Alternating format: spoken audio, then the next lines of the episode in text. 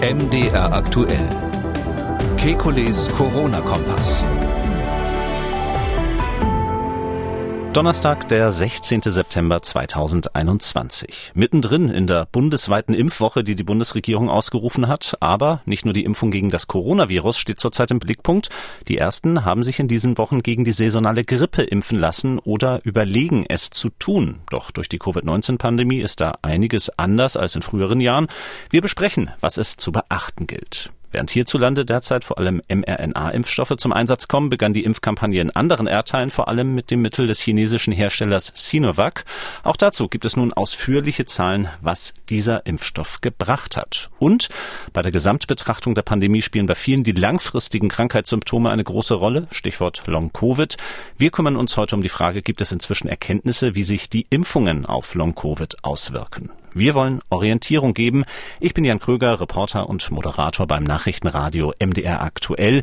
In dieser Woche auch zuständig für den Podcast in Vertretung von Camillo Schumann. Jeden Dienstag, Donnerstag und Samstag haben wir dabei einen Blick auf die aktuellen Entwicklungen rund ums Coronavirus und wir beantworten Ihre Fragen. Das tun wir mit dem Virologen und Epidemiologen Professor Alexander Kekulé. Hallo, Herr Kekulé. Hallo, guten Tag, Herr Krüger. Herr Kekulé, wir sind in dieser Woche immer noch bei einer sehr spannenden Situation, was so die Kennzahlen, die Statistik rund um das Coronavirus in Deutschland angeht. Sind auch nicht viel schlauer geworden gegenüber zwei Tagen. Wenn ich mir so die einzelnen Werte anschaue, ist das gerade die hervorragende Situation für meinungsfreudige Journalisten. Jeder kann sich eigentlich die Zahl raussuchen, äh, die ihr oder ihm passt und dann entweder warnen oder sagen, das Ganze ist doch nicht so schlimm. Die Inzidenz ist heute zum ersten Mal unter 80. Ähm, über die schwierige Aussagekraft dieser Hospitalisierungsinzidenz haben wir letzte Woche schon gesprochen. Auf welche Kennzahlen würden Sie schauen in diesen Tagen?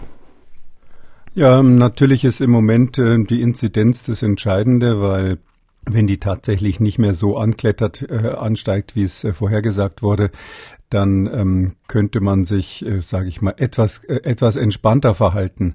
Aber man muss eben sagen, wir sind noch am Ende der Ferien. Ähm, in einigen Bundesländern haben die ähm, Schulen erst gerade begonnen und es ist so, dass ähm, wir natürlich noch gar nicht wissen, wie sich das dann auswirkt, sowohl die Reiserückkehrer als auch jetzt die Öffnungen der Schulen und natürlich auch die Frage, was mit den 2G-Modellen ist wo man ja nicht mehr äh, testet zum großen Teil, also die Nachverfolgung ausgesetzt hat. Ähm, das wird man jetzt sehen. Ich glaube ganz ehrlich gesagt, wir haben im Moment ja noch eine relativ, ähm, sag ich mal, warmen Spätsommer. Äh, Wenn es kalt wird, dann werden die äh, Zahlen wieder ansteigen. Mhm, Sie sagen das schon, dass es schwierig wird, da die Testergebnisse zusammenzufassen, sozusagen, wenn nicht so viel getestet wird, zum Beispiel im Zuge von 2G-Modellen. Ähm, ich kann mich erinnern, im letzten Winter, als die Pandemie so langsam wieder an Fahrt aufnahm, da haben Sie viel immer auf die positiven Rate geschaut, die ja auch beim Robert-Koch-Institut angegeben ist. Was ist mit diesem Wert? Wie tauglich ist der heute noch? Ja, die positiven Rate ähm, ist natürlich immer davon abhängig, welche, sage ich mal, Regeln es gibt ähm, für die Testung, wer soll getestet werden. Die wird dann niedrig, wenn man ähm, sehr viele Zufallstests macht, äh, zum Beispiel bevor man zum Friseur geht oder im Rahmen von irgendwelchen anderen Veranstaltungen, wo quasi für die Zulassung zur Veranstaltung ein Test nötig ist. Auch Screenings in Schulen und so weiter haben natürlich eine geringe positiven Rate. Und je mehr Tests man macht, die ähm, anlassbezogen sind, wo man also einen Grund hat, den Test zu machen, ganz konkret, vielleicht weil man Verdacht hat auf eine, einen Kontakt oder Verdacht hat auf eine Infektion, desto höher ist dann natürlich die positiven Rate. Und letztlich ist das der Faktor, der sich jetzt im Moment ähm, niederschlägt. Also man kann im Moment aus diesen positiven Raten nicht viel ablesen, ähm, hauptsächlich aus dem Grund, weil eben ständig äh, was geändert wurde an den, äh, bei, den, bei den Regeln, wann getestet werden soll soll. Ähm, das war ähm, vor einem Jahr anders. Da hatten wir ein relativ konstantes ähm, Schema, nach dem getestet wurde.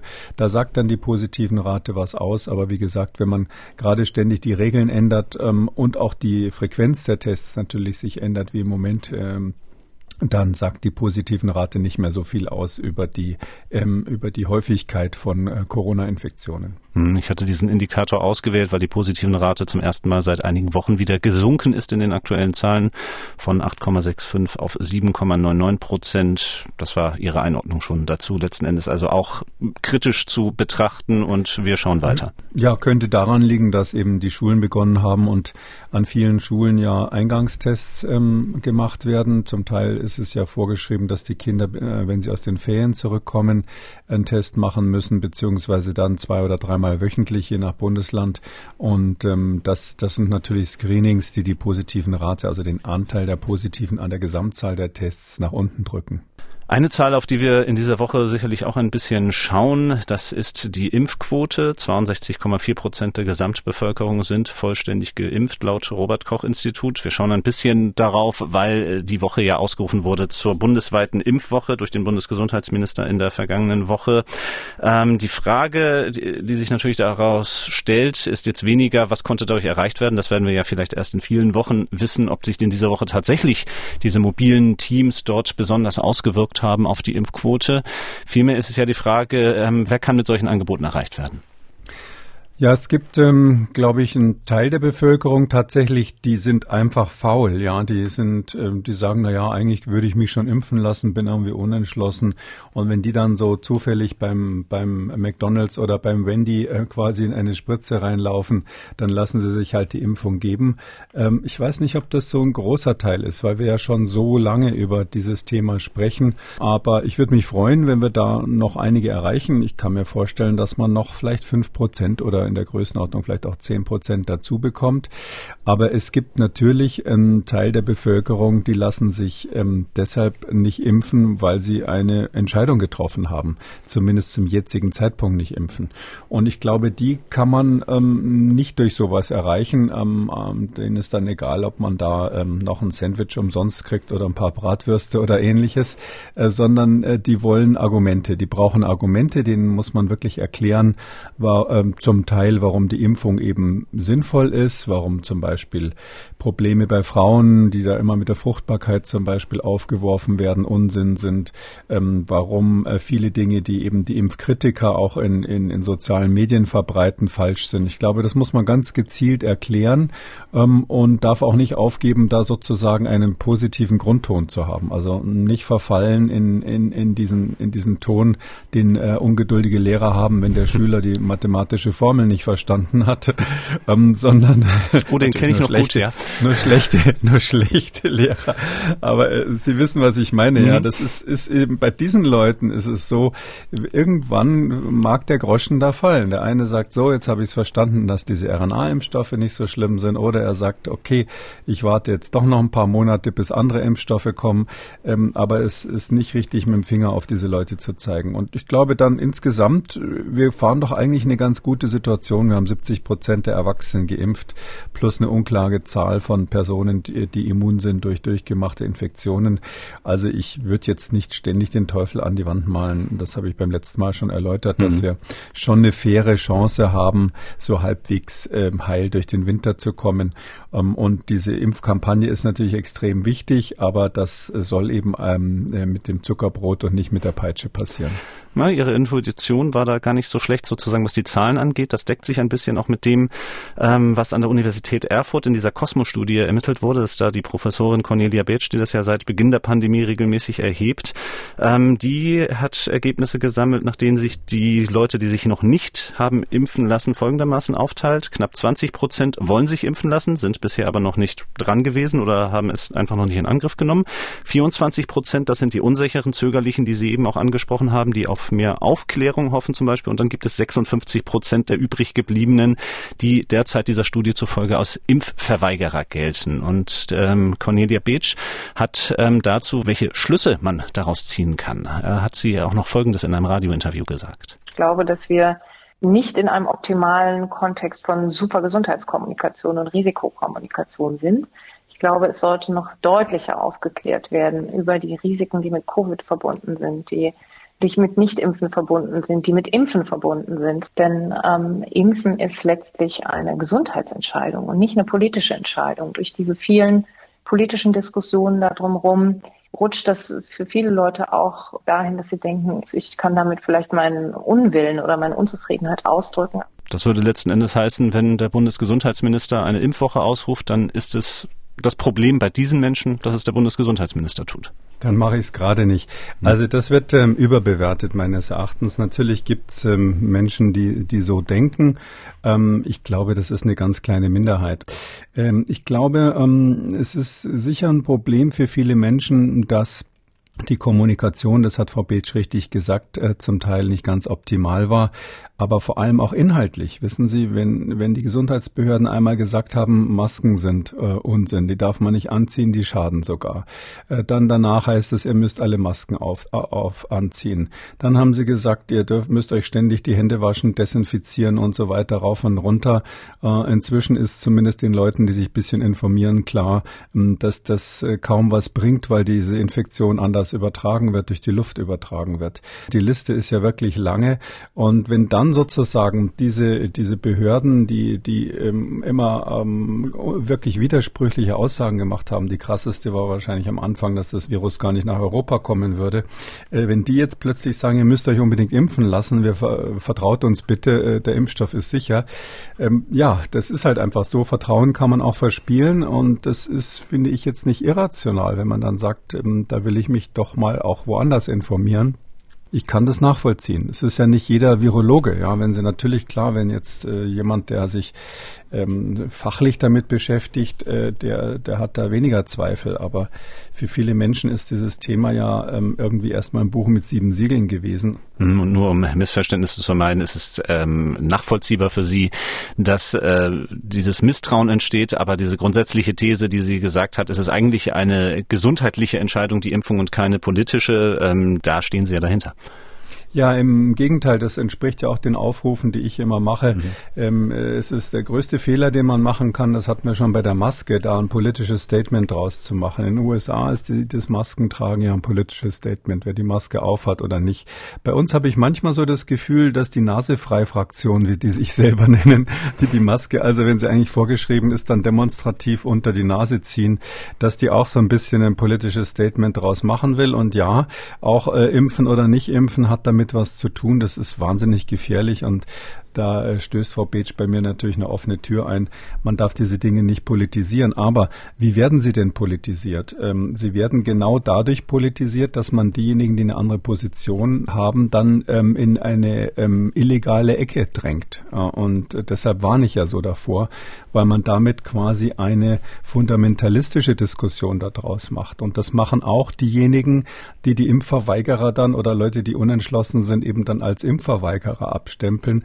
Das ist genauso fundamentalistisch wie, wie zu sagen umgekehrt, ja, dieser Impfstoff, der, das mache ich schon mal grundsätzlich nicht, weil mir die Nase des Bundesgesundheitsministers nicht gefällt. Genau in diesen Wochen fällt bei vielen auch die Frage an, sich gegen Influenza impfen zu lassen. Die saisonale Grippe, auch dazu gibt es ja schon seit Jahren immer wieder Aufrufe, sich entsprechend impfen zu lassen, gerade die ältere Bevölkerungsgruppe. Wie sieht das in diesem Jahr aus Ihrer Sicht aus?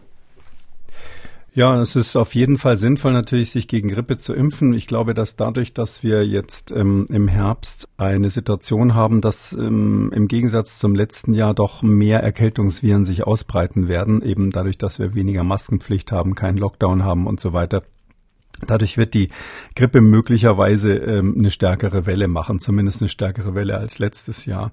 Ein gewisses Problem bei den Grippeimpfstoffen ist, dass ähm, die werden ja immer jedes Halbjahr quasi neu designt, also im Herbst bei uns quasi für die nördliche Hemisphäre, im Frühjahr für die südliche Hemisphäre, wo dort dann der Winter beginnt. Und wir gucken normalerweise immer auf die andere Hälfte der Erdkugel beziehungsweise auf die letzte Saison, um zu schauen, welche Komponenten sind denn da im Grippeimpfstoff sinnvoll sinnvollerweise zusammengemischt. Und das ist dieses Mal so ein bisschen Lotteriespiel, weil äh, die, die Influenza-Welle ist quasi ausgefallen jetzt in unserem Sommer in, in der südlichen Hemisphäre. Da gab es quasi keine Influenza ähm, aufgrund der Schutzmaßnahmen gegen Covid letztlich. Und bei uns ist sie ja letztes Jahr auch ausgefallen, sodass wir, ich jetzt mich nicht wundern würde, wenn, wenn man bei der Zusammensetzung der Impfstoffe jetzt eine vielleicht nicht ganz optimale Wahl trifft. Aber trotzdem ist natürlich das, was, was angeboten wird, das Bestmögliche. Und jeder, der irgendwie ein Risiko hat, ähm, sollte natürlich sich impfen lassen. Vor allem deshalb, weil man natürlich ähm, bei einer Doppelinfektion, Covid und Influenza, wirklich sehr, sehr schwer krank wird. Der RKI-Präsident Lothar Wieler hat vor einigen Tagen ebenfalls darauf hingewiesen, eben auf diese Tatsache, dass die Impfstoffe kaum auf ihre Wirksamkeit geprüft werden konnten. Ähm, warum ist es so wichtig, bei der saisonalen Grippe diese Impfstoffe immer wieder anzupassen? Ja, wir haben letztlich, ähm, so wie es Covid-Varianten gibt, die ja da Alpha, Beta und so weiter heißen, gibt es äh, jedes Jahr neue Varianten von Influenza ähm, und die heißen dann so wie H1N2 oder H2N3 oder so, die haben so HN-Abkürzungen und ähm, von, diesen, von diesen Varianten, von diesen Typen, da gibt's dann auch noch Untertypen jeweils. Also die werden dann meistens danach benannt, wo man sie zum ersten Mal gefunden hat, nach der Stadt, wo sie isoliert wurden. Und dadurch ähm, gibt es ein breites Spektrum von Möglichkeiten, wie man so einen Impfstoff zusammenbaut. Jetzt werden Grippeimpfstoffe aber ähm, traditionell in Hühnereiern hergestellt. Und so ein Huhn legt bekanntlich jeden Tag ein Ei und sonntags auch mal zwei. Aber es ist so, dass Hühnereier nicht in beliebiger Menge zur Verfügung stehen. Ähm, diese Produktion ist auch extrem aufwendig. Es gibt in der weltweit in der Größenordnung von zwölf äh, Fabriken für sowas. Ich weiß nicht ganz genau, was die aktuelle Zahl ist. Vor einigen Jahren war es mal zwölf. Und ähm, äh, die sind wirklich voll ausgelastet, um auch nur drei Komponenten hineinzumischen. Also man hat quasi drei drei Schuss frei, wenn Sie so wollen, drei Komponenten für den Influenza-Impfstoff, den typischen, und mehr kann man nicht produzieren. Und die Auswahl, was man da macht, ist dadurch begrenzt. Und wenn man da daneben gelegen hat, was leider schon ein paar Mal passiert ist, dann ähm, breitet sich eben eine Virusvariante, wenn ich das mal so nennen darf, aus bei Influenza, gegen die der Impfstoff nur schlecht oder auch manchmal gar nicht äh, hilft. Ich will da nicht den Teufel an die Wand malen. Das ist ja auch äh, ein bisschen Glückssache, was da passiert. Und, und die Kommission musste sich da schon vor vielen Monaten Monaten entscheiden, weil die Produktion relativ lang äh, dauert. Das ist eine Kommission bei der Weltgesundheitsorganisation, die sich darum kümmert. Und ähm, was jetzt in den Spritzen drinnen ist, ist halt nach den die beste Schätzung, die man machen konnte. Und äh, es wird auf jeden Fall besser sein als gar nichts. Das ist klar. Ähm, und ähm, deshalb kann ich wirklich nur noch mal sagen, man sollte sich gegen Influenza impfen lassen. Und für die, die keine Covid-Impfung haben, wenn man jetzt sowieso schon mal da ist, kann man ja gleich auf beiden Seiten die Ärmel hochkrempeln. Mhm, Sie sprechen es schon an. Äh, der STIKO-Chef Thomas Mertens hat sich dazu hier bei uns im Interview von MDR aktuell geäußert. Bislang war ja die Empfehlung der Ständigen Impfkommission, ähm, zwei Wochen Abstand zu lassen zwischen verschiedenen Impfungen, wie zum Beispiel gegen Corona und gegen die saisonale Grippe. Nun hat er dazu Folgendes gesagt. Wir haben schon alle Literatur, die es dazu gibt, zusammengetragen und auch analysiert. Das, was man bisher weiß, ist, dass es kein großes Problem zu sein scheint. Also weder führt die gleichzeitige Verabreichung an zwei unterschiedlichen Körperstellen noch scheint es so zu sein, dass einer der beiden Impfstoffe dadurch nicht so wirksam ist. Und insofern ist diese Vorsichtsmaßnahme des Auseinanderziehens der beiden Impfungen nicht mehr nötig. Also diese 14 Tage Abstand, ähm, das haben wir hier im Podcast auch schon mal besprochen, die sind wirklich, äh, wie Herr Mertens das sagt, wirklich eine reine äh, Vorsichtsmaßnahme. Also normalerweise macht man das, äh, wenn man einen Impfstoff hat, wo ein Lebendvakzine drin ist, also ein, abgeschwächtes Virus drinnen ist, dass man es hier bei diesen Impfstoffen, die ja nicht vermehrungsfähig sind, trotzdem macht, ist einfach, weil die ganz neu sind und man das Wirkprinzip noch nicht kennt. Und deshalb hat man gesagt, zur Sicherheit zwei Wochen Abstand, genauso wie sonst ähm, bei den Lebendvakzinen empfohlen wird. Ähm, das ist richtig, dass man das inzwischen nach, nach so viel Erfahrung eigentlich nicht mehr unterstreichen muss. Andererseits bin ich nicht ganz sicher, wenn er sagt Literatur, ich glaube, er hat eher so kleine gelbe Zettel studiert, die ihm zugesteckt wurden, weil es gibt tatsächlich keine Veröffentlichung, klassische Veröffentlichung dazu oder kaum Ver Veröffentlichungen, ob es da ähm, äh, wirklich Interferenz gibt, Störungen, äh, wenn man Influenza und Covid zugleich verabreicht. Hm. Die entscheidende äh, Studie, die dazu gemacht gemacht wird, läuft gerade in England. Das ist eine gemeinsame Studie der Universität Bristol mit Oxford zusammen. Die heißt Com Flukov Trial. Falls es jemand googeln will, Aber da ähm, ähm, habe ich aus den Zoom-Konferenzen, ich habe keine kleinen gelben Zettel bekommen, sondern immer so mündliche auf der Tonspur Informationen. Äh, ich weiß nur, die haben ihre Patienten fertig. Ich glaube 650 wollten die rekrutieren, also Probanden letztlich dann. Ähm, die waren dreimal äh, eingeladen zum Blutabnehmen und das wird jetzt alles untersucht und sie wollen nächste oder übernächste Woche die Ergebnisse bekannt geben. Ähm, ich kann mir kaum vorstellen, dass das verschriftlicht ist irgendwo, aber ich bin ganz sicher, dass die STIKO da auch, ähm, so wie andere Kollegen, eben ähm, auf mündliche Vorabinformationen hat. Und was man dort hört eben soweit ist, dass zumindest anhand dieser Zahl 650 Probanden sind es wohl gewesen, ähm, es überhaupt keine ähm, relevanten Unterschiede gibt, ob man das zusammengibt oder nicht. Also die Influenza-Impfung äh, ist genauso schlecht oder gut wirksam wie sonst auch und Covid auch so schlecht oder gut wie sonst auch. Man kann vielleicht eins noch sagen, es gibt eine ähm, Studie, wo das mal der einzige, wo das mal wirklich veröffentlicht ist und mal gemacht wurde. Das war ein Preprint im Juni. Da hat die ähm, Firma Novavax, die haben ja so einen ähm, Impfstoff, der basiert quasi auf einem Protein, was künstlich hergestellt wird. Ähm, die haben damals schon gemeinsam mit Influenza das verabreicht, weil bei denen ist es sogar theoretisch möglich, das irgendwann mal in, äh, mal in eine Spritze zusammenzumachen. Das sehe ich so bei diesen RNA-Impfstoffen nicht so. Da ist es äh, biochemisch ein bisschen komplizierter, so ein Lipid-Nanopartikel zusammen mit was anderem, da wäre ich eher zögerlich. Aber bei Novavax, da ist es naheliegend. Ähm, die sagen auch, dass sie ähm, in der Entwicklung haben schon so einen Kombinationsimpfstoff, wo das dann irgendwann mal eine Spritze wird, auf keinen Fall diesen Herbst, aber vielleicht in einem Jahr. Und ähm, da war es eben so, dass die Wirksamkeit sich überhaupt nicht reduziert hat, fast nicht reduziert hat. Also die ist, war 89,8 Prozent war die Wirksamkeit ähm, der Vakzine ähm, ohne Influenza. Und wenn man parallel Influenza gegeben hat, ist es runtergegangen auf 87,5. Aber das ist irgendwie so, äh, sage ich mal, Kaffeesatz lesen da draußen Unterschied zu machen. Und so eine richtige eine Phase, äh, Phase 1-2-Studie für einen kombinierten Impfstoff haben die jetzt im September vor ein paar Tagen begonnen. Aber das dauert noch lange, bis das Ergebnis da ist. Mhm, und nur damit alles nicht mysteriöser erscheint, als es sein muss, was steht auf so kleinen gelben Zetteln drauf? Naja, ich habe gesagt kleine gelbe Zettel, weil, weil ähm, Herr Mertens sagte, ja, das war natürlich kleiner Spaß, Herr Mertens sagte, wir haben die Literatur studiert, ja, mhm. aber es gibt eben dazu keine Literatur, also keine veröffentlichten Studien, die jetzt sozusagen äh, peer-reviewed sind, also äh, ein Preprint ist ja etwas, was vor, vorläufig ins Internet gestellt wird.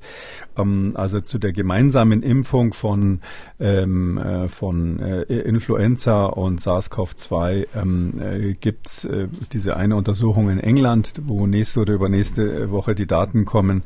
Oh, und die, die haben auch die RNA-Impfstoffe mit untersucht und das ist sozusagen die, die Literatur, die man eben noch nicht schriftlich hat, aber wo man äh, als äh, Eingeweihter natürlich schon ungefähr gehört hat, was dabei rauskommen wird. Mhm.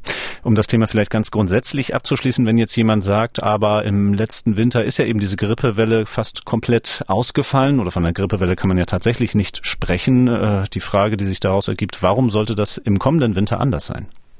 Na, ich glaube, dass die diesen Winter etwas stärker wird. Das wird wahrscheinlich keine dramatische Grippewelle werden, weil wir ja einfach die Maßnahmen gelockert haben. Nicht? Wir haben wegen der Covid-Impfung ja keine Lockdowns und ohne Lockdowns und ähm, ohne äh, Versammlungsverbot und was es nicht alles gab letztes Jahr, maximal fünf Personen und so weiter. Das, äh, das soll ja angeblich sogar bei dem Besuch der Heiligen Drei Könige Probleme gemacht haben, als die in den Stall von Bethlehem wollten und da schon voll war. Da waren ja schon fünf da mit den Tieren, als die kamen, habe ich mal einen süßen Witz gelesen. Also jedenfalls, das ist äh, das mit den fünf Personen ist ja in der Weihnachtszeit ganz äh, oder zehn hat man dann glaube ich zuletzt gesagt. All diese ganzen Maßnahmen, die sind ja dieses Jahr nicht mehr geplant. Es wird versprochen, auch die Schulen nicht mehr zu schließen und so weiter, so dass natürlich jetzt Erkältungsviren Saison haben werden und die treffen jetzt auf Menschen, die jetzt ein Jahr lang mindestens ein Jahr lang sich vor Erkältungsviren geschützt haben. Und das Experiment, das haben wir überhaupt noch nie gemacht. Das wird man dann mal sehen sehen, ähm, ob die, das Immunsystem dann irgendwie nach so einer langen Pause noch genauso fit ist wie vorher oder ob es da schwerere Verläufe gibt, das, das wissen wir nicht. Mhm. Und die Heiligen Drei Könige, die hatten, glaube ich, berufliche Gründe, hatten allerdings den Fehler gemacht, sich mehr als 15 Kilometer von ihrem Wohnort wegzubewegen. Das auch noch, genau. Sehe ich schon. Wir müssen mal ein Special machen über Corona-Witze. Das, das füllt auf jeden Fall eine Stunde. Mindestens, also. Wir kommen nun zu einer Studie, die in dieser Woche veröffentlicht worden ist, die erstellt wurde an der Charité in Berlin. Dort geht es darum, wie sich das Coronavirus auf unsere Körperzellen auswirkt, also wenn diese Infektion auftritt. Die Studie ist auch schon in den einen oder anderen Medium zitiert worden, unter anderem unter der Überschrift Coronavirus lässt Zellen vorzeitig altern. Was also hat es genau mit dieser Alterung der Zellen auf sich? Ja, das ist ein wahnsinnig interessantes Thema. Also Altern, äh, das Altern ist ja ein Phänomen. Ja, die Frage ist, müssen wir sterben oder ähm, ist das bei uns genetisch programmiert oder hat das der liebe Gott so gewollt? Ähm, können wir vielleicht einen Schalter umlegen und dann leben wir ewig? Das, das ist ja nicht nur bei Faust ein wichtiges Thema gewesen. Und wir wissen inzwischen, dass ähm, dieses Altern ähm, auf zellulärer Ebene nach einem ganz ähm, ausgefeilten Programm läuft. Ähm, und zwar ist es so, dass da ähm, zunächst mal ähm, die Zellen kaputt gehen. Dann in dem Zusammenhang setzen sie Immunstoffe frei, Immunsignalstoffe frei. Dann kommen andere Zellen und fressen die.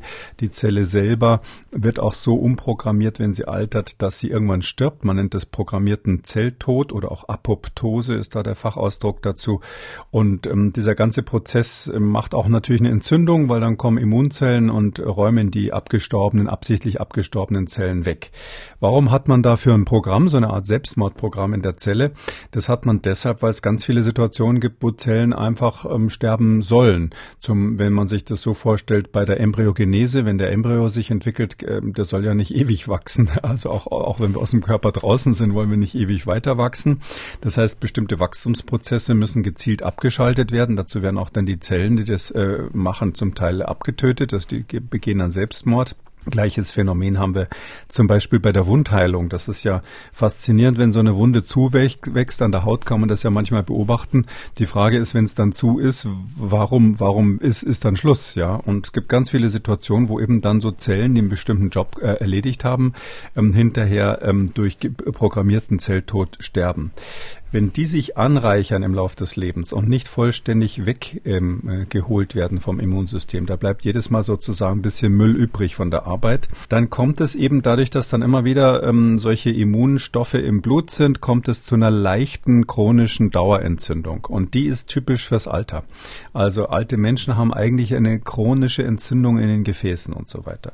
Und was man eben schon immer wusste, gerade im Zusammenhang mit Covid natürlich, untersucht hat, dass solche ähm, Zellen, die so gealtert sind oder auch Menschen, die ähm, natürlich dann älter sind, dadurch, dass zum Beispiel die Blutgefäße im Inneren älter sind, dass die empfänglicher sind für Virusinfektionen. Nicht nur Corona, aber bei Corona ist es ja ganz krass. Da ist ja bekannt, dass alte Menschen wirklich ein, ein massives Risiko haben und junge Leute nicht.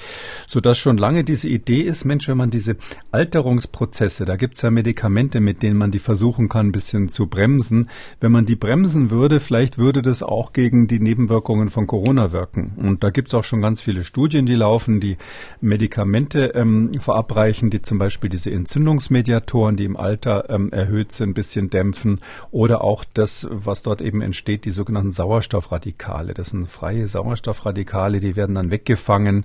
Ähm, oder auch ähm, Oxidationsprodukte, die werden eben von so, von so, äh, von so ähm, Antioxidantien, wie die dann heißen, weggefangen. Also das ist so der Hintergrund von dem Ganzen. Und dann haben die Berliner der Clemens Schmidt, der die Studie gemacht hat, der ist also ein bekannter äh, Krebsforscher eigentlich, ähm, weil das all, diese, diese, dieser programmierte Zelltod spielt eine Riesenrolle, habe ich noch vergessen, beim Krebs, äh, weil nämlich eine, nicht jede von unseren Körperzellen, wenn irgendwas kaputt ist und die Teilung nicht mehr gestoppt werden kann, wirklich zum Krebs wird, sondern ganz häufig wird Krebs im Frühstadium von unseren eigenen Körperzellen ähm, bekämpft, indem diese Zellen merken, hoppla, irgendwas ist bei mir kaputt, ich kriege meinen mein Teilungsmotor Motor nicht mehr abgeschaltet und dann begeht sie Selbstmord, also programmiertes Altern. Und äh, in diesem Zusammenhang hat der ähm, Clemens Schmidt das schon länger untersucht und der hat jetzt in dieser Studie gesagt, jetzt schaue ich doch mal nach, ob das auch eine Rolle bei, bei Corona äh, spielt, weil falls es eine Rolle spielt, könnte man möglicherweise die, die Medikamente, die sowieso schon ähm, eben als Radikalfänger oder als Antioxidantien eingesetzt werden, die könnte man dann vielleicht auch ähm, benutzen, um die Symptome bei Covid zu lindern. In der Pressemitteilung, in die die Charité zur Veröffentlichung herausgegeben hat, da äußert sich Clemens Schmidt auch folgendermaßen, die entzündliche Überreaktion frühzeitig mit spezifischen Wirkstoffen zu unterbrechen, hat in unseren Augen großes Potenzial, eine neue Strategie zur Behandlung von Covid-19 zu werden. So äußert er sich da. Das baut ja schon jetzt ein bisschen auf auf dem, was Sie gesagt haben. Wie könnte denn diese neue Strategie dann aussehen? Ja, das ist eben diese Idee, mit den Entzündungshemmern zu arbeiten. Man muss sagen, die Strategie ist überhaupt nicht neu. Ja, das wird schon ewig gemacht, leider auch von unseriösen Kreisen propagiert. Also es gibt im Internet massenweise so Entzündungshemmer, sogenannte Radikalfänger oder Antioxidantien, die also auch gegen Corona an, angepriesen werden. Vielleicht kennt der eine oder andere das Quercetin ist so einer oder mhm. Fisetin. Quercetin ist so ein Pflanzenpigment. Das ist zum Beispiel jetzt Achtung im Rotwein enthalten enthalten im grünen Tee und natürlich in Zwiebeln. Und dass man Zwiebelsaft gurgeln kann gegen Corona, das ist ja bei den ganzen sogenannten Corona-Leugnern allgemein bekannt. Und ähm, deshalb ist es ein bisschen, sage ich mal, gefährlich jetzt zu sagen, dass es wäre völlig neu. Ähm, das ist ähm, eine ganz alte Idee, dass man da, wo eine entzündliche Überreaktion ist, äh, was immer auch was mit Freisetzung von Sauerstoff, Sauerstoffradikalen im Gewebe und eben der Alter, diesen gealterten Zellen zu tun hat, ähm, dass man dem jetzt, ähm, natürlich ist das eine alte Idee, dagegen zu arbeiten mit irgendwelchen Medikamenten, die das stoppen.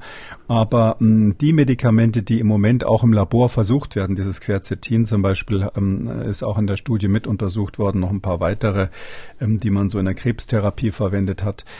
Es ist so, dass all das noch überhaupt nicht sagt, dass wir damit bei Corona tatsächlich Symptome lindern können.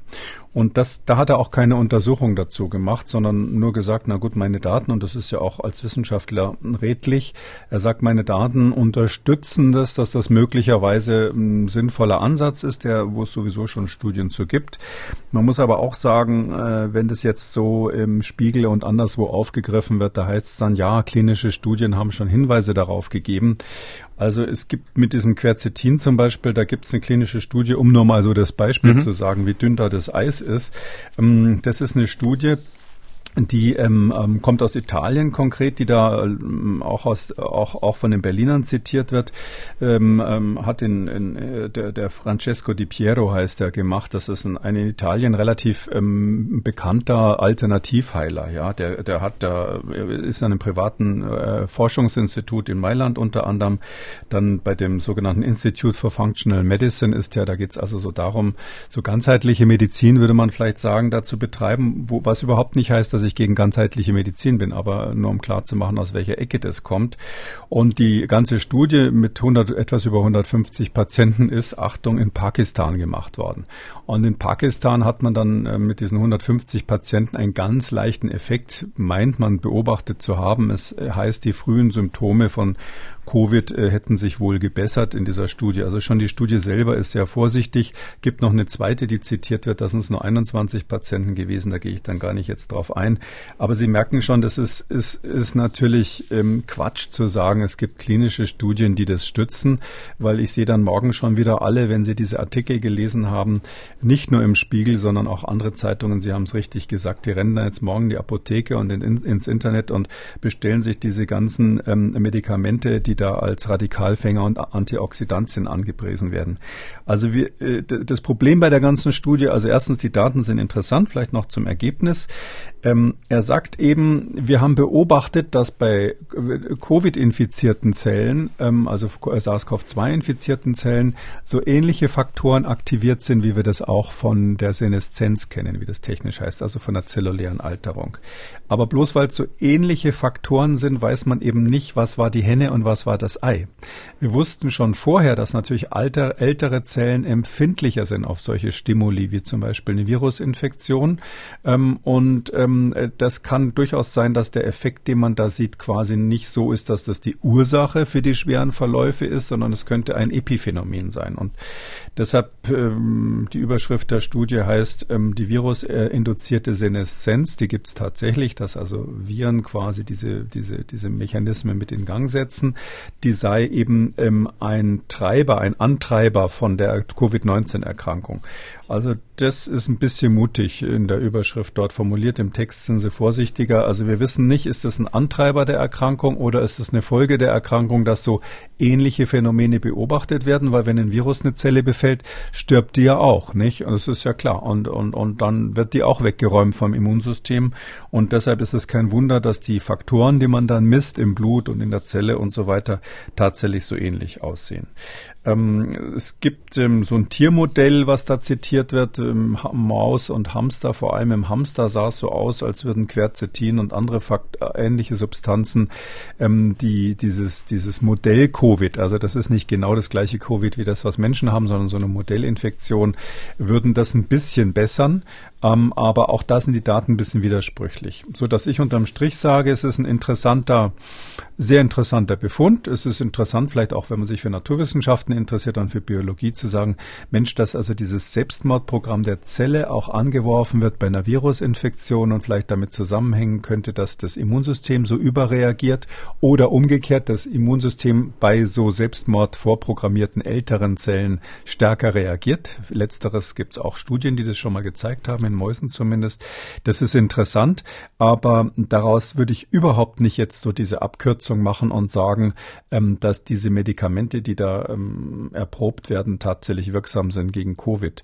Ähm, was ganz interessant aus wissenschaftlicher Sicht ist, ist immer die Frage, wenn man jetzt auf der Suche ist nach Henne oder Ei sozusagen, ist es also so, dass durch die Virusinfektion die Altersprozesse in Gang gesetzt werden? Ich glaube es nicht so unbedingt. Oder ist es vielleicht andersrum, dass die alternde Zelle wo es schon viele Daten für gibt, ähm, bei der Virusinfektion empfindlicher ist und auch das Immunsystem nicht mehr optimal reagiert und dadurch letztlich die Schäden entstehen. Ähm, bei dieser, bei der Beantwortung dieser Frage ähm, kann man ein bisschen genauer hinschauen, was im Virus ist es eigentlich, was da vom Immunsystem erkannt wird. Und da wissen wir eben, dass ähm, äh, speziell bei SARS-CoV-2, da gibt es eine Arbeit, die auch erst kürzlich erschienen ist in einem anderen ganz tollen Journal Science, ähm, äh, die hat gezeigt, ähm, dass dieses S1-Protein, also dieses Spike, ein Teil des Spike-Proteins, dass das tatsächlich als solches einen sehr stark ähm, immunstimulierenden Fakt, äh, Immulin, äh, ein starker immunstimulierender Faktor ist, was in, in der Zelle äh, diese Mechanismen in Gang setzt, die eben bei alternden Zellen dazu führen, äh, dass die dann absterben beziehungsweise übermäßig überschießend vielleicht auch absterben und bei Jüngeren ähm, zu einer normalen, wenn ich mal so sagen darf, gesunden, starken Immunantwort führen, die das ähm, Virus eliminiert. Ähm, diese Mechanismen werden tatsächlich ähm, zumindest im Laborexperiment durch dieses Spike-Protein selber in Gang gesetzt. Da braucht man quasi nicht das ganze Virus, die ganze Virusinfektion. Das Virus kommt in die Zelle rein, macht natürlich ganz viel anderen Unsinn noch. Nein, es reicht im Experiment wirklich dieses S-Protein. Ähm, warum ist das wichtig? Das ist wichtig, weil das ähm, S-Protein tatsächlich ja auch in den Impfstoffen enthalten ist. Das ist nicht nur im Virus enthalten, sondern auch im Impfstoff. Und es könnte sein, dass die zum Teil starke Reaktion auf die, auf die Impfungen, ähm, dass die eben auch etwas damit zu tun hat, ähm, dass äh, hier das ähm, Immunsystem überaktiviert wird durch dieses S-Protein selber. Ähm, jetzt merken Sie auch, warum ich so vorsichtig bin mit der mhm. Interpretation, ähm, äh, die da äh, der Clemens Schmidt nicht in seinem Paper übrigens, ich habe es genau gelesen, in diesen englischen äh, Literatur ist er sehr, sehr vorsichtig mit der Interpretation, aber die Presse hat es also daraus gemacht. Wenn es jetzt wirklich so wäre, dass das Virus das Altern macht und wir aber wissen, dass der Teil vom Virus, der diesen Schubser macht, ähm, zum Teil zumindest dieses S-Protein ist, dann ist es nur ein ganz kurzer Schritt zu sagen, ja, okay, wenn das alles stimmt, dann ist das S-Protein auch in den Impfstoffen, also machen Impfstoffe alt, also hatten die ganzen Impfstoff, äh, Impfkritiker recht gehabt. Und ähm, weil ich schon wieder sehe, wie das in den Social Media dann ähm, verdreht wird, ähm, äh, bin ich eben so vorsichtig mit dieser Interpretation und warne auch davor zu sagen, ähm, äh, ist dieses Paper würde beweisen, dass äh, das Coronavirus, ich weiß, es steht in der Überschrift, aber äh, es beweist meines Erachtens nicht, dass das Coronavirus einen Alterungsprozess in der Zelle in Gang setzt, sondern es kann genauso gut sein, dass das Coronavirus bei Zellen, die diesen Altersprozess schon durchgemacht haben, besonders stark zuschlagen kann und die Immunreaktion dann besonders ungünstig ist. Wir haben am Dienstag bereits darauf geschaut, ähm, was die mRNA-Impfstoffe gebracht haben im Blick auf die letzten Monate mit vielen ausführlichen Zahlen, mit auch einer großen Stichprobe aus den Vereinigten Staaten. Da ging es also um die mRNA-Impfstoffe, aber es gibt eben auch Länder, in denen es diese Impfstoffe gar nicht oder kaum gegeben hat. Und jetzt wollen wir heute einmal darauf schauen, was der chinesische Impfstoff vom Hersteller Sinovac gebracht hat. Dort gibt es nun eine neue Studie, ebenfalls mit großer Zahl aus Chile. Und Chile war ja auch ein ganz besonderer Fall. So im ersten Halbjahr dieses Jahres war unter den Impfweltmeistern, wenn man das so sagen will, also für mRNA war es Israel an erster Stelle, für AstraZeneca Großbritannien und Chile konnte man so für das chinesische Mittel an erster Stelle nennen. Aber mit einer sehr paradoxen Entwicklung. Die waren bei den Impfungen sehr schnell, aber auch die Infektionszahlen gingen schon ab März wieder nach oben. Und nun also diese Studie, die das mal zusammenfasst, was also die Wirksamkeit Wirksamkeit dieses chinesischen Impfstoffes angeht. Das Ganze von mir jetzt einleiten zu dem Hintergrund der chilenischen Impfkampagne. Nun schauen wir auf die Zahlen.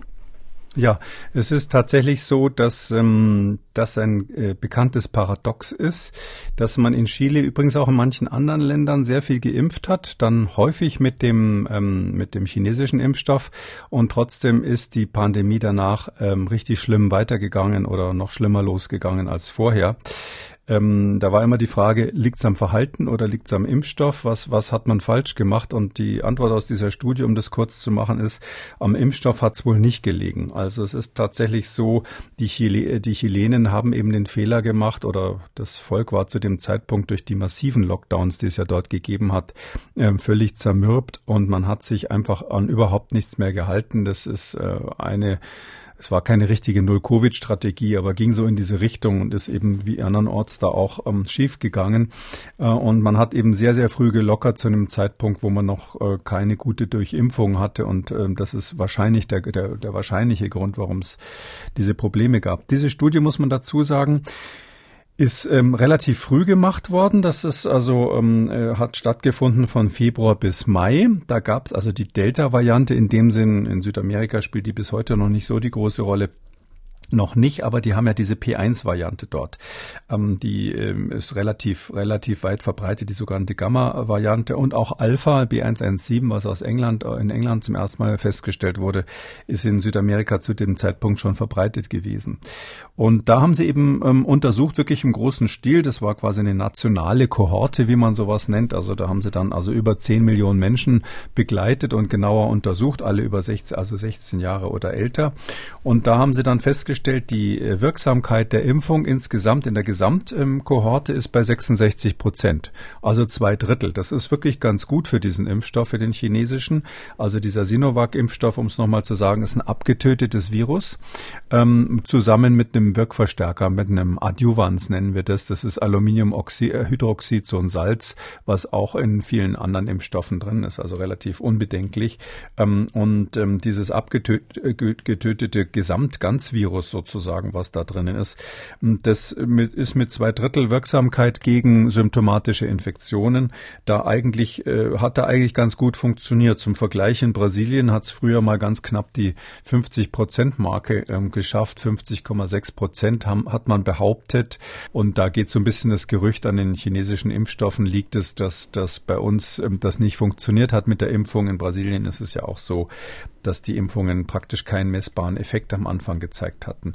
Wir haben das auch schon mal besprochen, da gab es diese widersprüchlichen Daten dann aus der Türkei, wo es angeblich über 80 Prozent Wirksamkeit waren. Also war alles ein bisschen dubios. Die Chinesen sind auch lange nicht mit den Zahlen rausgerückt.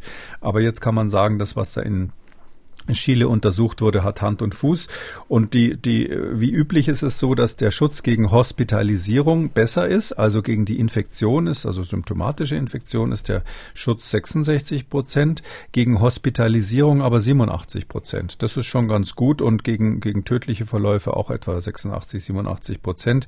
Das ist also ganz gut und das Gleiche ist interessanterweise beobachtet worden bei der Altersgruppe ähm, ab 60 Jahre. Das heißt also auch ältere Menschen werden mit äh, 87 Prozent ungefähr vor der Hospitalisierung oder tödlichen Verläufen geschützt. Das ist jetzt nicht so gut wie bei den RNA-Impfstoffen. Die sind da etwas besser, wenn man jetzt die Delta-Variante außen vor lässt. Aber ähm, es ist trotzdem wirklich ein sehr gutes Ergebnis. Das heißt, man kann sagen, an diesem Impfstoff hat es wohl nicht gelegen.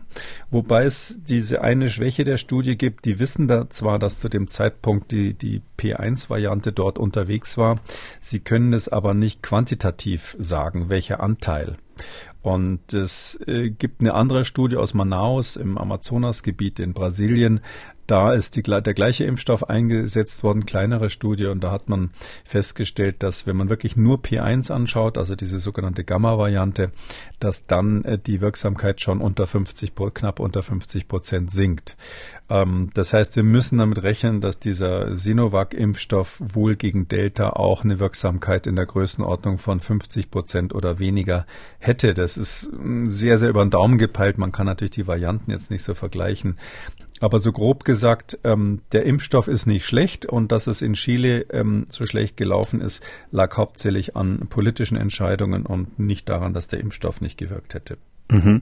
Sie haben diesen Vergleich schon ein bisschen aufgemacht mit den mRNA-Impfstoffen, haben äh, auch gesagt, dass eben bei den Maßnahmen in den jeweiligen Ländern dort Unterschiede bestanden haben. Ist also überhaupt so ein Vergleich ähm, legitim gerade oder fehlen dazu einfach wirklich diese Vorbedingungen, um diesen Vergleich dann auch wirklich valide anstellen zu können? Na, valide ist es natürlich nicht, das habe ich ja auch gerade mhm. betont, sondern es ist so, dass ähm, äh, wie, der, der, der Effekt, den wir bei den RNA-Impfstoffen sehen, ist letztlich dadurch, dass die so stark ähm, reaktogen sind diese RNA selber oder vielleicht auch das S-Protein, was da exprimiert wird, macht ja eine äh, überschießende Reaktogenität, insbesondere bei dem Moderna-Impfstoff mit der hohen RNA-Dosis. Der hat ja dreimal so viel RNA wie der, wie der BioNTech-Impfstoff drinnen. Und ähm, da ist es einfach so, dass man dadurch, indem man sozusagen überschießend impft, äh, mit der Kanone hätte man fast sagen können, oder mit dem Schrotgewehr schießt statt mit der Kugel, dadurch hat man eben ähm, ein, eine aufgefächerte Immunantwort, insbesondere nach der Boosterung. Boosterung, weil äh, nach der zweiten Dosis, die heißt eigentlich Boosterung, dieser Begriff wird immer so ein bisschen strapaziert zurzeit für die dritte mhm. Dosis. Mhm. Also nach der zweiten Dosis hat man diesen Effekt ganz deutlich, weil das Immunsystem begegnet ja jetzt dem gleichen Erreger nochmal. Und ähm, äh, wenn ich mal so sagen darf, plakativ, das Immunsystem denkt, hoppla, jetzt habe ich doch gerade schon was gegen dich entwickelt, scheint ja nicht gereicht zu haben. Also fächert das Immunsystem seine Immunantwort auf, also macht sozusagen ein breiteres Spektrum Spektrum von äh, Antikörpern oder zytotoxischen T-Zellen, die dann äh, aktiviert werden äh, und auch eingelagert werden für die nächste Infektion als, als Gedächtniszellen. Und dadurch, dass die Antwort aufgefächert wird, äh, kriegt man am Rande dann auch äh, mehrere Varianten mit. Und das passiert eben insbesondere bei der zweiten äh, Impfung mit den RNA-Impfstoffen. Und das passiert nicht so stark bei einem Impfstoff, der nicht so stark reaktogen ist. Und das ist eben hier bei diesen Totimpfstoffen, sogenannten Totimpfstoffen, der Fall. Die sind wesentlich wesentlich weniger stark reaktogen. Man freut sich, dass sie dann weniger Nebenwirkungen haben bei der Impfung selber, aber sie äh, haben eben nicht diesen Aufweiterungseffekt. Übrigens, der logische Gedanke ist ja dann, der sich jetzt anschließt, aha, was passiert eigentlich, wenn man ein drittes Mal impft dann mhm. mit solchen, also ein Booster macht mit solchen Totimpfstoffen. Da gibt es jetzt eine ganz neue Studie, die Chinesen behaupten das, das ist wieder wie üblich, die haben immer so Presseerklärungen, wo sie ihre angeblichen Daten ähm, ähm erklären. Das war jetzt am, am 6. Ähm, September September ähm, gibt es noch überhaupt keine Studien dazu, aber die sagen, dass diese dritte Dosis mit ihrem Impfstoff, also jetzt bezogen auf den Sinovac-Impfstoff, ähm, tatsächlich die, die sogenannten neutralisierenden Antikörper 2,5-fach erhöhen würde. Ähm, das, und dass man auch einen besseren Effekt hätte dann gegen die Delta-Variante.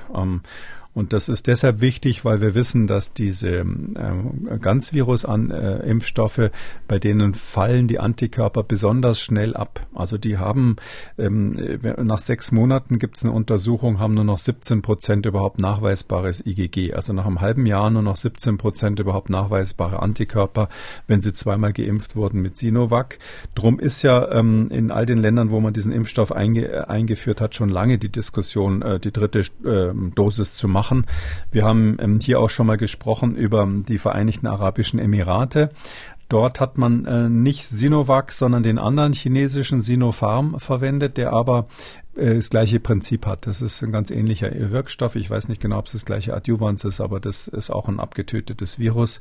Und da ist es ja so, dass man in, in äh, viele, viele Drittimpfungen schon angeboten hat in, in Dubai und Abu Dhabi. Das ist dort eigentlich Standard. Inzwischen habe ich gehört, haben sie auch die, die BioNTech-Impfstoffe gekauft. Aber das ist so, ich würde mal sagen, die dritte Dosis ist dort vielleicht naheliegender als bei einem RNA-Impfstoff, ähm, weil man mit der ersten und der zweiten Dosis eben sowohl bezüglich der Langfristigkeit der Impfwirkung als auch bezüglich der Streuung Richtung Delta und anderen Varianten ähm, diese dritte ähm, Impfung noch brauchen kann, noch eher als bei einem RNA-Impfstoff. Kommen wir damit zu den Hörerfragen. Bei einer Hörerin aus Ostwestfalen geht es ebenfalls um einen Totimpfstoff, von dem weniger die Rede ist, bisher jedenfalls. Da geht es um Valneva. Sie schreibt, ich bin noch ungeimpft und warte wie viele andere auf einen Totimpfstoff. Nun war zu lesen, dass Großbritannien die Bestellung von Valneva storniert hat. Können Sie zu der Situation etwas sagen? Könnte sich das auch auf die EU-Zulassung auswirken? Ähm, nee, das hat damit gar nichts zu tun. Das ist ja eine Vorabbestellung. Also das ist ja ein noch nicht zugelassener ähm, Impfstoff und die ähm, Staaten machen das, wenn sie klug sind, ähm, dass sie rechtzeitig vorher so eine Art Option quasi sich, sich geben lassen. Ähm, da wird zum Teil schon Geld bezahlt, zum Teil nicht, aber das, das war das große Thema, dass das die EU zu spät gemacht hat bei den Impfstoffen. Großbritannien hatte hier eben eine Option und ähm, die sind ja eigentlich durch. Also Boris Johnson hat ja gerade die Impfung ab 50 jetzt in der nächsten Phase angekündigt. Die sind haben genug sich eingedeckt mit Moderna und BioNTech und ähm, deshalb brauchen die das einfach nicht mehr. Das war sozusagen zur Sicherheit, äh, um noch eine weitere Option in der Schublade zu haben für alle Fälle. Aber ähm, das hat überhaupt nichts mit der Zulassung zu tun und man kann vielleicht noch Folgendes erklären. Ähm, das ist natürlich deshalb interessant, weil das ein Proteinimpfstoff ist und manche sagen ja, der kommt aus Frankreich, in dem Fall Valneva ist, ist ein Konglomerat, was in Frankreich gerade seinen Sitz hat. Ähm, und da könnte man natürlich sagen, na ja, jetzt haben wir darauf gewartet, haben Angst, dass es nicht zugelassen wird. Vielleicht ist das so ein bisschen der Hintergrund der Hörerfrage. Hm. Das hat damit gar nichts zu tun, äh, sondern ähm, äh, wenn, wenn die Zulassung dann aufgrund der klinischen Studien beantragt und genehmigt wird, sei es in England, sei es in, in Europa, dann ist es ähm, ja so, dass jeder Arzt das Medikament dann verschreiben kann. Das ist ja dann verkehrsfähig und darf verschrieben werden für alle möglichen Indikationen oder für alle offiziellen Indikationen. Und der einzige Unterschied ist, dass bei den staatlichen Impfkampagnen, wenn jetzt England sich was kauft oder Deutschland sich was kauft, das wird halt dann gratis verteilt verteilt über die Impfzentren oder auf anderem Wege und sonst müssen es halt die Krankenkassen bezahlen oder im schlimmsten Fall muss man es selber zahlen, wenn es keine Kassenleistung sein sollte. Aber ich kann mir kaum vorstellen, dass, dass eine Impfung gegen Corona ähm, dann am Ende des Tages keine Kassenleistung wäre, wenn sie mal Geld kostet. Also daher ist da Entwarnung, wenn der Impfstoff was bringt, wird er sowohl im UK als auch in der EU selbstverständlich zugelassen.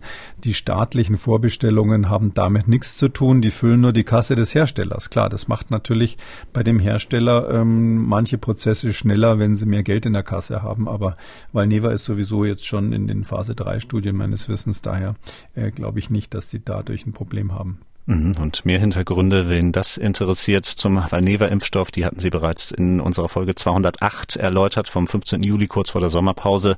Das ist auch dort noch einmal nachzuhören und nachzulesen auf unserer Website. Und dann hat uns Susanne Herzog angerufen mit folgender Frage. Gibt es schon Studien bezüglich der äh, Gefahr, an äh, Long-Covid zu erkranken oder darunter zu leiden bei Geimpften? Oder ist einfach der Zeitraum noch zu kurz, um das beurteilen zu können? Ja, die, äh, das ist die, das wüsste ich auch gerne. also, ähm, äh, weil wir haben natürlich ganz wenig Menschen, die jetzt nach der Impfung Covid bekommen haben. Und die wenigen Daten, die wir haben, aber das ist wirklich äh, erstmal so eine Daumenpeilung, die sagen, ja, durch die Impfung wird äh, der Anteil von Long-Covid ähm, an den Infektionen deutlich verringert. Man spricht so von Verringerung um 50 Prozent, dass es sich also halbiert hat. Das muss man extrem vorsichtig betrachten, weil natürlich ein Geimpfter mit einem ganz anderen Grundeinstellung da reingeht, wenn er dann doch Covid kriegt. Der sagt sich ja gut, ich bin geimpft, so schlimm wird's nicht werden. Und wenn man so eine positive Grundeinstellung hat und dann in der Regel wird's ja auch nicht so schlimm, dann ist natürlich der Anteil derer, die dann, so ist ja dann Long-Covid definiert, ein paar Monate später irgendwelche Symptome noch angeben, einfach auch aus psychologischen Gründen geringer. Also da sagt man ja gut, hab keine Probleme mehr, alles gut. Wogegen jetzt jetzt, äh, um mal so ein extremes Gegenbeispiel zu nennen, jemand, der also auf der Intensivstation war, für den diese Covid-Erkrankung ein einschneidendes Lebenserlebnis ist, was er nie wieder vergessen wird, wo er um sein Leben gebankt hat und seine Familie auch dachte, er stirbt jetzt, äh, durfte ihn nicht besuchen wegen der Quarantänemaßnahmen. Das sind ja dramatische Dinge, die sich da abgespielt haben, auch bei denen, die es überlebt haben. Äh, so jemand wird dann eher drei Monate später, wenn er gefragt wird, eher sagen, hm, also irgendwie das und das habe ich noch von, ist noch übrig geblieben. Drum ist es wahnsinnig schwierig, ähm, äh, das rauszufiltern, dann auch wirklich statistisch sauber, ob es da einen Unterschied gibt. Ich würde mal sagen, wir wissen ja, dass Long-Covid leider auch manchmal bei Corona-Verläufen auftritt, äh, die wirklich ziemlich harmlos waren. Also es gibt junge Leute, die hatten absolut nichts, die haben nichts gemerkt und außer dass sie ihren Geruchssinn verloren haben und haben das auch am Anfang nicht so ernst genommen, aber dann ein halbes Jahr später ist man dann doch ziemlich genervt davon, wenn man nichts mehr riecht und sonst eigentlich nichts passiert ist. Und das wäre ja dann definitionsgemäß Long Covid. Und darum würde ich mal sagen, es wäre eigentlich ein Wunder, wenn Geimpfte überhaupt kein Long Covid kriegen. Aber ich würde davon ausgehen, dass es deutlich seltener ist als bei Ungeimpften, aber das äh, hundertprozentigen Schutz vor Long-Covid wird es wahrscheinlich durch die Impfung nicht geben. Sie haben schon gesagt, warum es so schwer ist, das zum jetzigen Zeitpunkt äh, festzumachen. Sie haben auch genannt, diese eine Zahl, dass es ungefähr halbiert ist. Ähm, kam vor einigen Wochen, glaube ich, die entsprechende Studie im Lancet, werden wir auch verlinken auf unserer Seite wie gewohnt. Damit sind wir am Ende von Ausgabe 220. Vielen Dank, Herr Kikuli, für heute. Wir hören uns dann am Samstag wieder, dann mit jeder Menge Hörerfragen in unserer Spezialausgabe. Bis dahin. Gerne, freue ich mich drauf, Herr Kröger. Bis dann. Bis dann. Ja, und zehn Tage vor der Bundestagswahl habe ich noch für Sie als unsere Hörerinnen und Hörer einen besonderen Tipp, nämlich unseren neuen Podcast bei MDR Aktuell, Wahlkreis Ost. Da schauen Anja Meier und Malte Pieper auf die Spitzenkandidatinnen und Kandidaten der Bundestagswahl und, wie der Titel schon verrät, erfahren Sie da auch, warum es sich bei dieser Wahl lohnt, ganz besonders auf den Osten zu schauen. Wenn Sie für Kekules Corona-Kompass eine Frage haben, dann schreiben Sie uns. Die Adresse ist mdraktuell-podcast.mdr.de oder rufen Sie uns an, kostenlos unter 0800 322 00. Kekulis Corona-Kompass gibt's als ausführlichen Podcast unter Audio und Radio auf mdr.de, in der ARD-Audiothek, bei YouTube und überall, wo es Podcasts gibt. Und wer das ein oder andere Thema noch einmal vertiefen möchte, alle wichtigen Links zur Sendung und alle Folgen zum Nachlesen finden Sie unter jeder Folge unter Audio und Radio auf mdr.de. MDR aktuell. Kekules Corona-Kompass.